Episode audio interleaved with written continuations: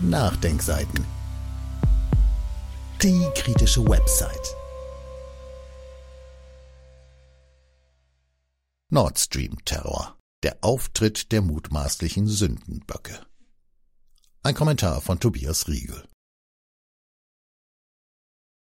Aufgefundene Reisepässe, nicht entfernte Spuren von Sprengstoff, Glaubt man aktuellen Berichten, dann wurden die Nord Stream Pipelines von einer kleinen Gruppe ukrainischer Stümper ohne Regierungskontakt durchgeführt. Diese Version ist passend, denn sie entlastet die USA und ihre Verbündeten, die nach Würdigung der Indizien, der Motive, der Gelegenheit und der technischen Fähigkeit als Hauptverdächtige des Anschlags zu gelten haben.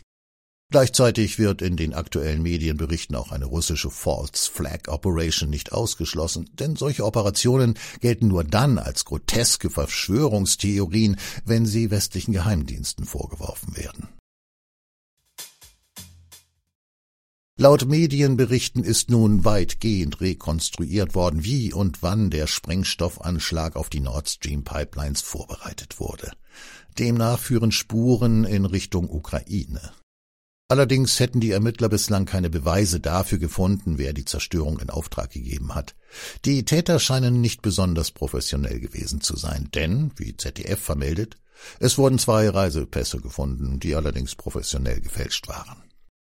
Es kommt noch besser. Laut ARD sei die für den Anschlag genutzte Yacht dem Eigentümer im Anschluss in ungereinigtem Zustand zurückgegeben worden. Auf dem Tisch in der Kabine haben die Ermittler den Recherchen zufolge Spuren von Sprengstoff nachweisen können.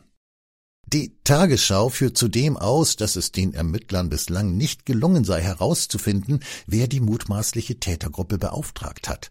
Dann wird der öffentlich-rechtliche Sender verschwörerisch. Zitat in internationalen Sicherheitskreisen wird nicht ausgeschlossen, dass es sich auch um eine False Flag Operation handeln könne.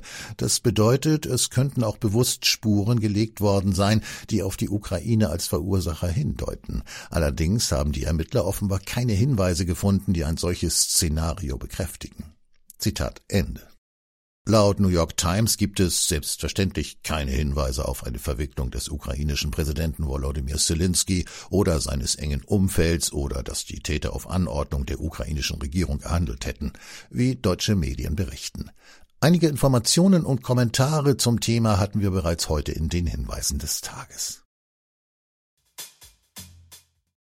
Aus den staatlichen Akteuren werden plötzlich staatenlose Stümper. Viele Medien greifen die Version von den Stümpern ohne staatliche Verbindungen nun ohne angemessene starke Skepsis auf und verzichten vorerst darauf, diese Darstellung mit harten Fragen nach der Plausibilität zu erschüttern, ganz anders als bei vielen Medienredaktionen auf den Hirschbericht. Außerdem werden Kritiker der Plausibilität zum Teil an das mutmaßliche jeweils journalistische Ziel angepasst.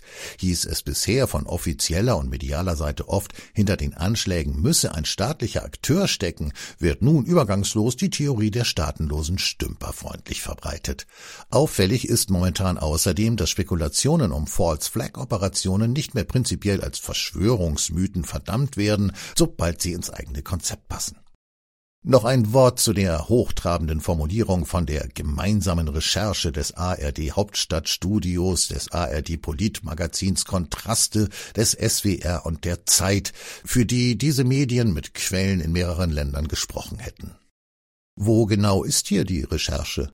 Der Eindruck kann täuschen, aber mir erscheinen die Berichte so, als hätten die Ermittlungsbehörden entschieden, dass nach dem Hirsch-Bericht ein weiteres Schweigen zu dem Terroranschlag nicht weiter durchzuhalten sei und dass sie darum ausgesuchte Medien von der ab jetzt offiziell vertretenen Version der Ereignisse informiert haben.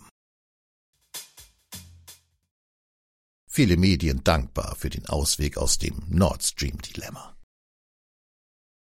Die nun präsentierten Vermutungen haben für die offizielle Linie den Vorteil, dass sie sowohl den allzu unglaubwürdigen Pfad verlassen, die Russen verantwortlich zu machen, gleichzeitig aber auch die mit Abstand Hauptverdächtigen USA und Verbündete aus dem Verdacht nehmen. Und nicht mal die ukrainische Regierung wird durch diese Version befleckt, weil sie ja davon nichts wusste.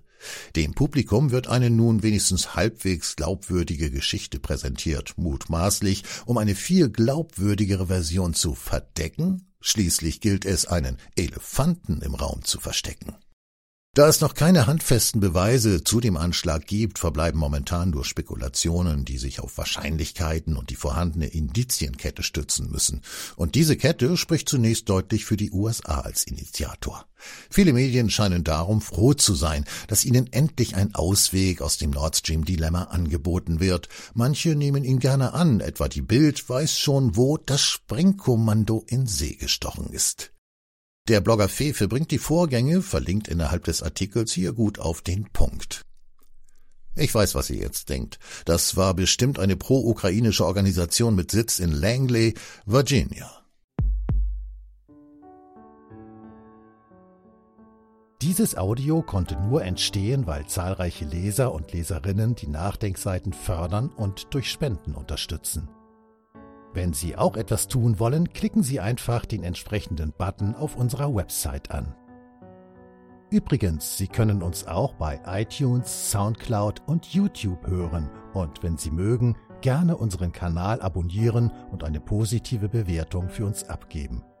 Wir freuen uns über Ihre Unterstützung und die Weiterverbreitung unserer Inhalte.